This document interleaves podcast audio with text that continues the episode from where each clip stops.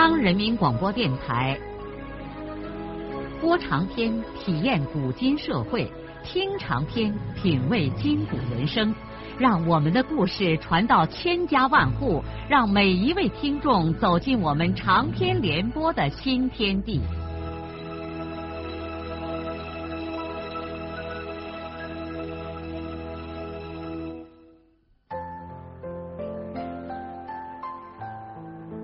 听众朋友，请继续欣赏荣获茅盾文学奖的、由中国文联出版社出版的路遥的长篇小说《平凡的世界》，由李野墨演播。徐爱云又给田福堂说了许多李登云两口子怎么喜欢润叶的情形。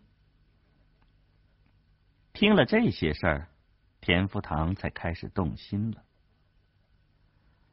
那既然人家这么诚心实意，那这件事儿你就看着办吧。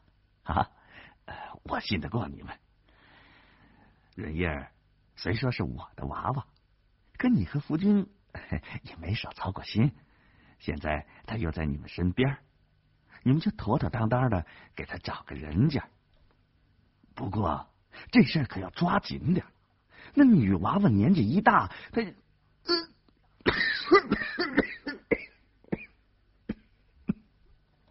田福堂不知该怎么说，就赶忙低头闻了闻烟，接着便剧烈的咳嗽起来。他这才想起，他给许多人说过，他到城里来是来看他的气管炎的。等咳嗽平息了之后，他对艾云说：“我这气管炎呐。”越来越严重了。艾云马上说：“那大哥，我现在就引你去顾老先生那儿开几副中药。你这是慢性病，最好吃中药。”田福堂久闻顾老先生的大名，也就高兴的跟着艾云去了中医科。顾老和大部分名中医一样，白发红颜。戴一副老花镜，认真的给田福堂号脉。艾云对站在一边看书的顾老先生的孙子说：“呃，田润生是不是和你一个班呢？”顾养民很有礼貌的说：“是一个班的，阿姨。”艾云指着田福堂说：“这就是润生他爸。”然后他又告诉田福堂：“大哥，这是顾老先生的孙子，和你润生一个班。”顾养民亲热的过来叫了一声“田叔叔”。田福堂问顾养民：“我润生在学校里咋样了？”顾养民当然不好说其他的，就说：“都好着嘞。”你可要好好帮助他。那娃娃慌慌张张的，你下午去不去学校了？去了。那你叫润生晚上回他二妈家来，你给他说我来了。顾养民满口答应说，他一定把话给润生捎到。田福堂随后提了几包顾老先生开的中药，就先回艾云家去了。他在艾云家里住了一个晚上，第二天吃完早饭就骑着车子往回走了。快到中午时分，田福堂就骑着车子回到了石阁节。他忽然看见他们村的田福高搁揪在石阁节的小桥上，就跳下车子来，走过去问他：“福高啊，今儿又不逢集，你跑到这儿来干什么呀？”一队副队长田福高一见是大队书记来了，赶忙站起来说：“哎，大庄和我姨夫让公社叫来，正盘问着嘞。呃，盘问个啥嘞？就是扩大猪饲料地的事嘛。哎，他当个生产队长，开春划猪饲料地的时候，给每一户扩大了几份。这不，让人家告到了公社。我一急的，昨晚上就跑到我家来了。我今儿来打问看看，究竟打紧不打紧？听人家说，公社现在正盘问着嘞。我在这等着看有什么结果。哎，那猪饲料地不是拿绳子往过丈量吗？那咋能扩大了呢？嗨，也有不丈量的，随便腰摸着画开就行了。咱们生产队画猪饲料地，你当时不在，因此不知情。还不是少安和我引着社员大约估摸了一下吗？这事儿只要没人告就没事儿。现在这人都没良心，给了便宜不占，还跑到公社来告状。哦，是这样。田福堂若有所思的站了一会儿，然后说他要去买个东西，就和田福高打个招呼，调转车子过了桥，朝着石歌节的街上走去。孙少安万万没有想到，公社突然派人来丈量他们队的猪饲料地。前几天他就听福高说。大庄和福高他姨父因为给社员多划了猪饲料地，被公社叫去盘查了一天以后，他心里就一直担心着这件事儿。但这件事儿还是发生了。公社刚来人的时候，他以为准是他们队里谁告了状，可又听说公社在其他队也普查猪饲料地的情况，也就只好硬着头皮等着挨戳了。这些年来，一提起猪就能把人愁死。先前公社每年根据国家的要求，给每个大队硬性分配生猪交售任务。反正不管三七二十一，到年底平均两户按标准交售一口肥猪。可喂肥一口猪得多少粮食啊？这年头人都没粮吃，哪有猪吃的粮食呢？可没办法呀，国家要拿猪肉支援第三世界，每年的任务是非完成不行。谁家完不成任务，就要把人口粮扣除一部分。没有人喂得起猪啊，队里头没办法，由田福堂出面给公社做工作，看能不能用生产队集体的羊来顶替。公社通了人情，说可以。但必须要用绵羊来顶，一年下来，村里的绵羊就快绝了种。看来这不是办法，还得要落实到家户来养猪。大队、小队的干部没名没黑的开会，可连一户也落实不下来。后来金俊山提出，是不是队干部先带个头，一人应承喂一口猪，然后再做社员的工作。可其他干部都讥讽他说：“哼，你有能力带这个革命头来，我们可没能力啊！再说，当干部一晚上开会熬眼就已经够受了，还带这个头？你要带你带吧，最好你金俊山一家人办个养猪场，把队里的任务都包了。”金俊山立刻张口结舌的退到大队部的灶火阁烙里。再也不吭声了。最后还是孙玉婷有办法，提出用抓纸袋的方式来解决这个问题。大家想来想去，再也没有好办法了，也就只好采纳了孙玉婷的建议。抓纸袋的时候，全村人像进行一次集体占卜活动。一个个提心吊胆，用颤抖的手在大队办公窑炕桌上那只不祥的黑牢碗里，如同抓自己的命运一般，一个人抓回一个揉成一团的小纸袋。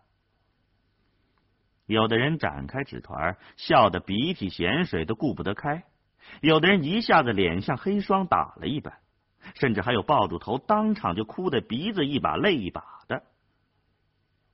提出这个绝妙办法的孙玉婷，几乎是年年都能抓到一口猪，回去常常让贺凤英骂得个狗血喷头。到了年底，庄稼人好不容易把猪喂起来，邀上到石歌节去交售。为了达到标准斤称，交售的那天，每家人都给猪好吃好喝上一顿。说不定几斤粮食就能决定一口猪是否够精称。但是由公社粮站和石歌节食堂的几个厨师组成的收猪机构也不是吃素的，他们完全知道老百姓这点小小的狡猾伎俩，所以猪腰了以后，他们先不过秤，把猪集中圈在一起，等拉完了屎尿再说。于是交猪的人除过多赔贴了几斤粮食，还得多耽误半天功夫。那些日子，石歌节到处都蹲着愁眉苦脸的庄稼人，他们实在没办法，又开始千方百计的贿赂收购猪的人，而收猪的人倒用这办法给自己的腰包里增加了不少的外快。直到后来，生猪交售任务再也不可能完成了，县上没有办法决定谁养猪。就给谁补贴一百五十斤高粱，农民这下子高兴了，因为一百五十斤高粱可不是个小数，几乎快等于一个人一年的口粮了。如果按往年的喂法，一口猪肯定能省下不少粮食呢。于是人们又都抢着要喂猪，大小队干部整夜开会，还是没有办法分配名额。后来只好又决定采取孙玉婷方式，人们又像占卜命运似的，在那只令人眼红的黑牢碗里抓这些纸蛋子，抓到猪的眉开眼笑，抓不到的满脸的丧气。可遗憾的是，玉婷同志本人这回偏偏又抓不到，晚上回去照样被贺凤英臭骂了一通。但是喂猪的人高兴的太早了，因为补贴了粮食，国家的收购标准又提高了。用往年喂法喂成的猪，一个也交售不了，只好邀回来，把所有剩下的高粱一颗不剩的全给猪补贴了，这才勉强的送到了十个节。从那以后，人们是谈猪色变。再也不敢和这个老祖宗打交道了。一年下来，生猪交售任务已经成了全地区的危机。黄原地区也没有办法，只好制定了一个土政策：一户给划分不超过四分的猪饲料地，企图从根本上解决这个问题。在划分猪饲料地的时候，孙少安心里想。队里种的庄稼地以外，还有不少的荒地，干脆把这些荒地划给社员，就不要减少队里的现耕面积了。而这些闲荒地也没有整块的，沟坡隔涝，零零碎碎，也没有办法准确的丈量，也只好大约目用眼睛估量一下就行了。他的这个意见，全队没有一个人反对，因为大家都知道。用眼睛量过的地只能多不会少，孙少安也清楚这一点。他正是想用这种方法给社员扩大一点自留地。这年头，个人的地多出一分，那就能给一家人解决大问题。在这些精心耕种的土地上，往往一个小土窝就可能等于队里好多好地的收入。人们已经饿荒了。谁不想利用这个机会给自己增加一点利益呢？但是大家都知道，这件事儿要瞒着书记田福堂和孙少安他二爸，因为这两个革命家都在一队。等躲避开这两个人外出开会的时候，少安就和大家把地划分开了。田福堂和孙玉婷也都沾了光，不过他们自己不知道罢了。也许以后他们在种地的时候会感觉到地可能多划分了，但也只睁一只眼闭一只眼。他们虽说整天的喊叫批判资本主义，但对于实惠也从不拒绝。的确是这样，田福堂实际上早就察觉了他们队的猪饲料地有问题，但他一直装着不知道这一点。他是个有头脑的人，他知道这事儿众人拥护，他要是出面纠正，那肯定会惹得民情激愤。他何必做这种笨蛋的事儿呢？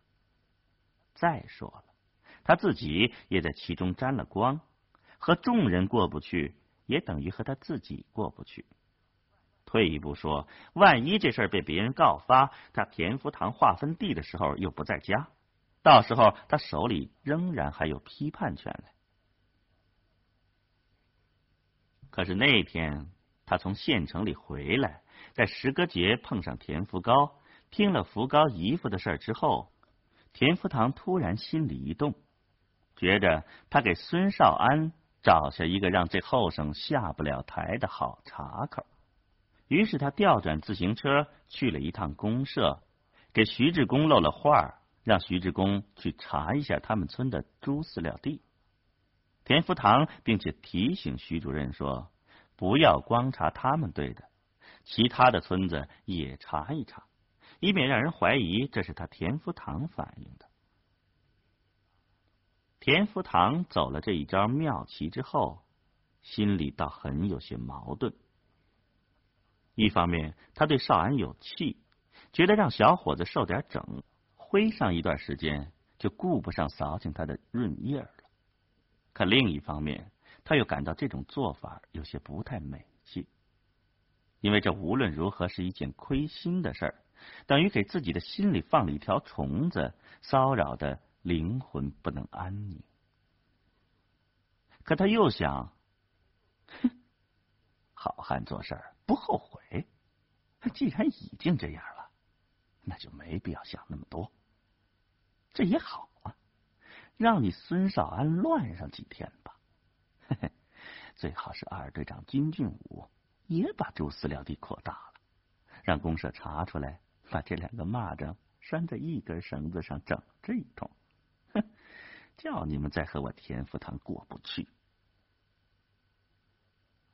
公社普查的结果明朗了，全社一共有五个生产队扩大了猪饲料地，可是让田福堂遗憾的是，二队并没有扩大。金俊武这小子终究年龄大一些，比少安的城府深。没有让人抓住尾巴。石歌节公社竟然有扩大自留地的现象，这件事儿马上引起了县上的重视。县革委会主任冯世宽亲自给白明川和徐志公打电话，说不仅要收回扩大的地，还要在全公社组织群众大会批判这五个生产队长。本来白明川准备。把多划的地收回集体，让这几个生产队长在本大队检查一下就行了。但是既然冯主任亲自打了电话，看来不组织批判大会是不行了。于是他采取了一个折中办法，不开全公社的群众大会，只开半天三干会。因为群众大会太费周折，徐志功也就同意了。可是徐志公又提出来，批判会要通过有线喇叭向全公社现场转播。白明川找不到反对的理由，也只能同意这样做。石歌节公社召开批判孙少安和另外四个生产队长扩大自留地的三干会这天，正好逢吉。全公社的脱产干部和各大队、各生产队的主要负责人都被调到了公社的院子里。尽管这不是群众大会，但阵势也不小。公社院子里黑压压的坐了一大片人。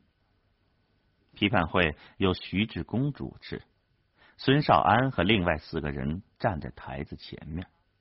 批判发言的人通过那个包着一块红绸子的话筒。轮流上台照稿子念一遍。那话筒因为经常使用，红绸子已经被人试音的时候用手指头弹的稀巴烂了。这个时候，在石歌节的街上和全公社每家每户的喇叭上，都转播着这个批判会的实况。孙少安和另外这四个人顷刻之间就成了全公社家喻户晓的人物，到处都有人在议论他们，从议论他们本人，一直到家里的其他人，直到祖宗三代。在批判会场里，田福堂找了一个不很起眼的角落坐着，一直低着头闻手里的烟卷儿。往常如果开这样的会，他总是坐在最显眼的地方。但是今天他似乎生怕别人看见他，他更不愿意用自己的目光碰见孙少安的目光。孙玉婷同志坐在另一个角落里，他今天被公社安排做批判发言。以前全公社开大会，孙玉婷照例被选拔作为大会发言人之一。可是今天他很为难，因为他的侄子就站在批判台前面接受批判，但是没有办法，他大会发言的水平早已经名声在外，公社领导器重他，他也无法推脱，只好在革命和亲人之间选择了前者。但是他绝不会在批判稿中写上他侄子的名字。他紧张的等待徐志公宣布让他上台发言。往常在这样的场合，他总是非常的兴奋。可是今天，他就觉得比自己站在台前接受批判还不自在。他不时的抹下头上那块肮脏的毛巾，擦擦脸上的汗珠子。公社文书刘根明是少安小学的同学，又是好朋友。此刻在旁边的一张桌子上做记录，一脸的尴尬和难堪，因为他自己无法保护他的朋友。也是在这个时候，孙玉厚正蹲在石歌节街道的一个拐角处，低头抽着旱烟。他的小女儿兰香也站在他的旁边，贴着一根电线杆。悄悄的哭着，孙玉厚顾不得安慰女儿，只是专心的听喇叭上的人说些什么。每一回他听见少安的名字，心就往嗓门眼上一提。他判断不来公家将会怎样处置他的儿子，会不会把我少安像上次处置兰花女婿那样，拉到什么地方去劳教啊？说不定啊，比劳教还重呢。可不是了，他的女婿只是贩卖了几包老鼠药，可是孙少安是走了资本主义道路，这罪要更重些来。孙玉厚蹲在那儿，手颤抖着举着旱烟锅，对命运的打击没有一点招架的能力。他的精神已经承受不了这么多的压力，他真想跑到罐子村兰花家里头，把王满银贩卖剩下的老鼠药全都吃了，然后合住眼睡到黄土里去。但想来想去，他还得活着。他的几个娃娃都还没有成家立业，大女儿兰花虽然寻下了人家，但光景烂包的也活不下去。他自己活着，总还能给娃娃们帮一把。孙少安并不知道，他父亲现在就搁丢在石歌节的街道上。他临离开家的时候，一再安抚父亲，不要到公社里来。